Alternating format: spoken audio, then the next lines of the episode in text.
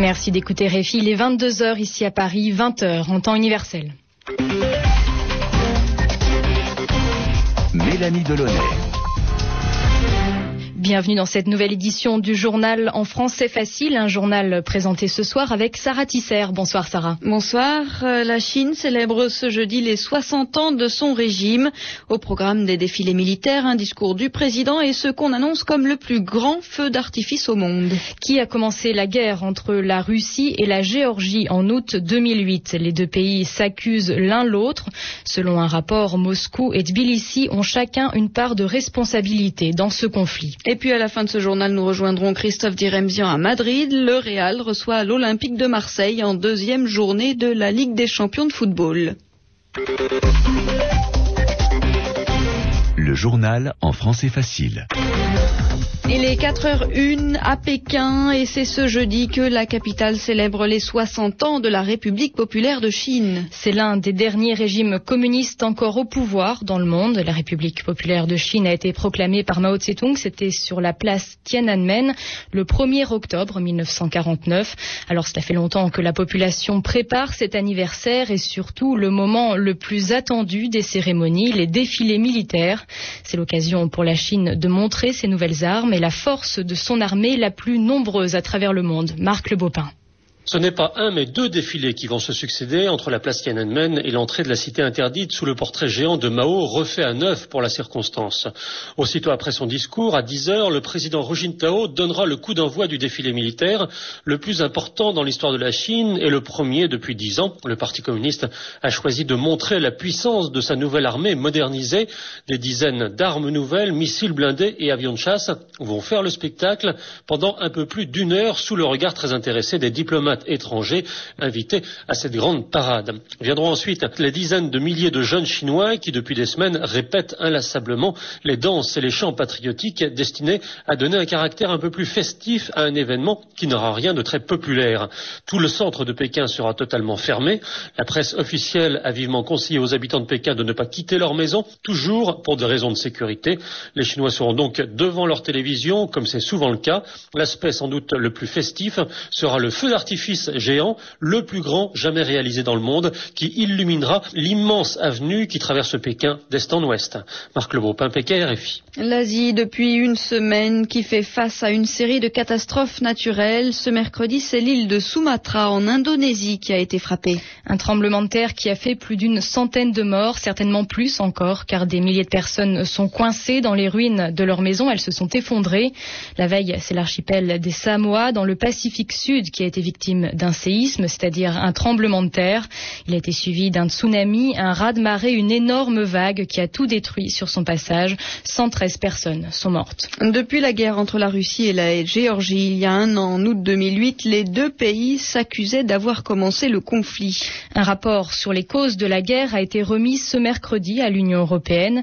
Et d'après ce rapport, c'est la Géorgie qui a déclenché la guerre en bombardant la capitale de l'Ossétie du Sud. C'était dans la nuit du 7 au 8 août 2008.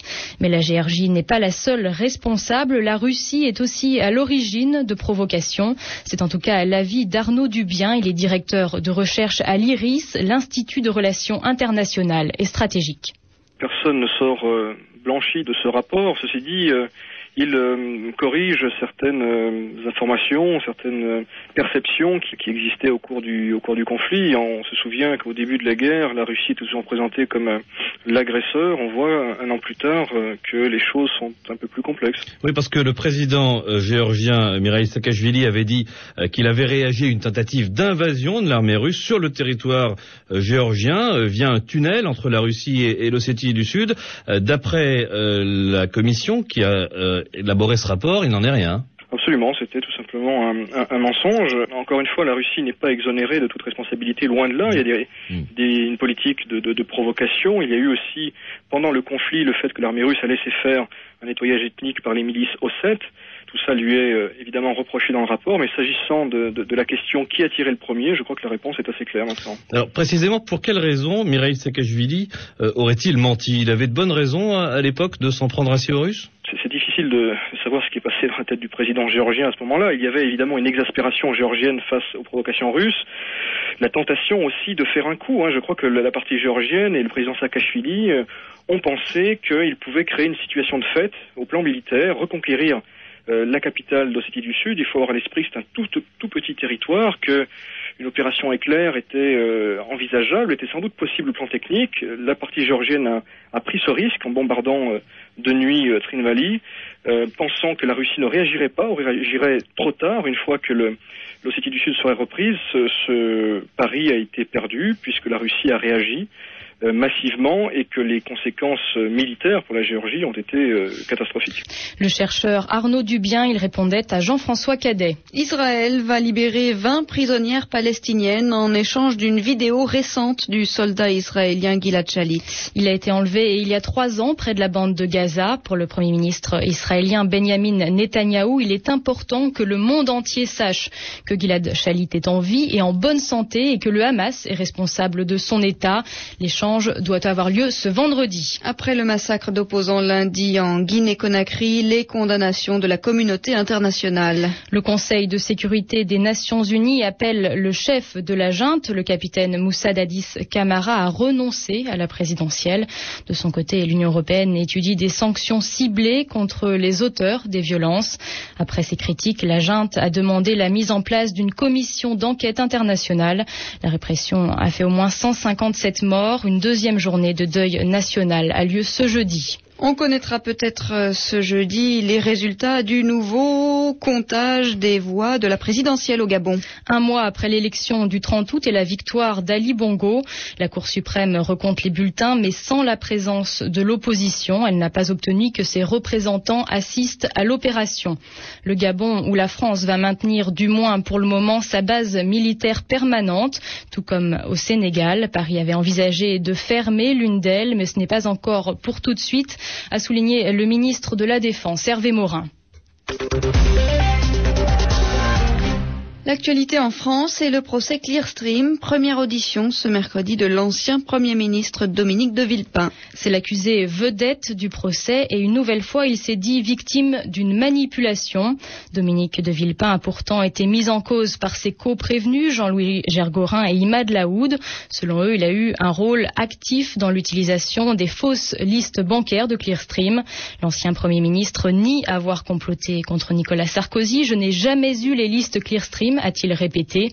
Il a également mis hors de cause l'ancien président Jacques Chirac, dont il était l'un des fidèles.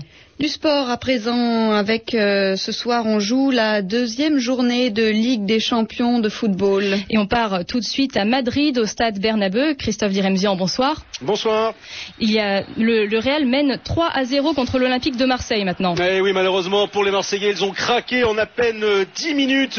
Les Marseillais face au Real, ouverture du score à la 58e minute, euh, signé euh, Cristiano Ronaldo sur un long centre de Pepe Diawara et Mandanda ne se sont absolument pas compris et euh, l'attaquant euh, portugais en a profité euh, pour tromper Steve Mandanda 1 à 0. C'était le début des ennuis pour les Marseillais puisqu'à peine deux minutes plus tard, Diawara a été expulsé car il avait écopé auparavant d'un premier carton jaune expulsé sur un tacle jugé un petit peu sévère par l'arbitre. tacle sur Cristiano Ronaldo à nouveau lui. Diawara a donc été expulsé, penalty transformé dans la foulée par Kaka, le Brésilien. On pensait que là les Marseillais avaient un petit peu manger leur pain blanc comme on dit, mais malheureusement, eh bien les, euh, les Marseillais ont encaissé un troisième but deux minutes plus tard, un doublé de Cristiano Ronaldo qui a été servi euh, par Benzema après un 1-2 avec Kaka et euh, donc Ronaldo au premier poteau qui marque le troisième but du Real Madrid face à Marseille. Les Marseillais qui ont donc complètement sombré en l'espace de 10 minutes alors qu'ils tenaient le bon bout, alors qu'on pensait qu'ils pouvaient créer l'exploit. Et eh bien c'est désormais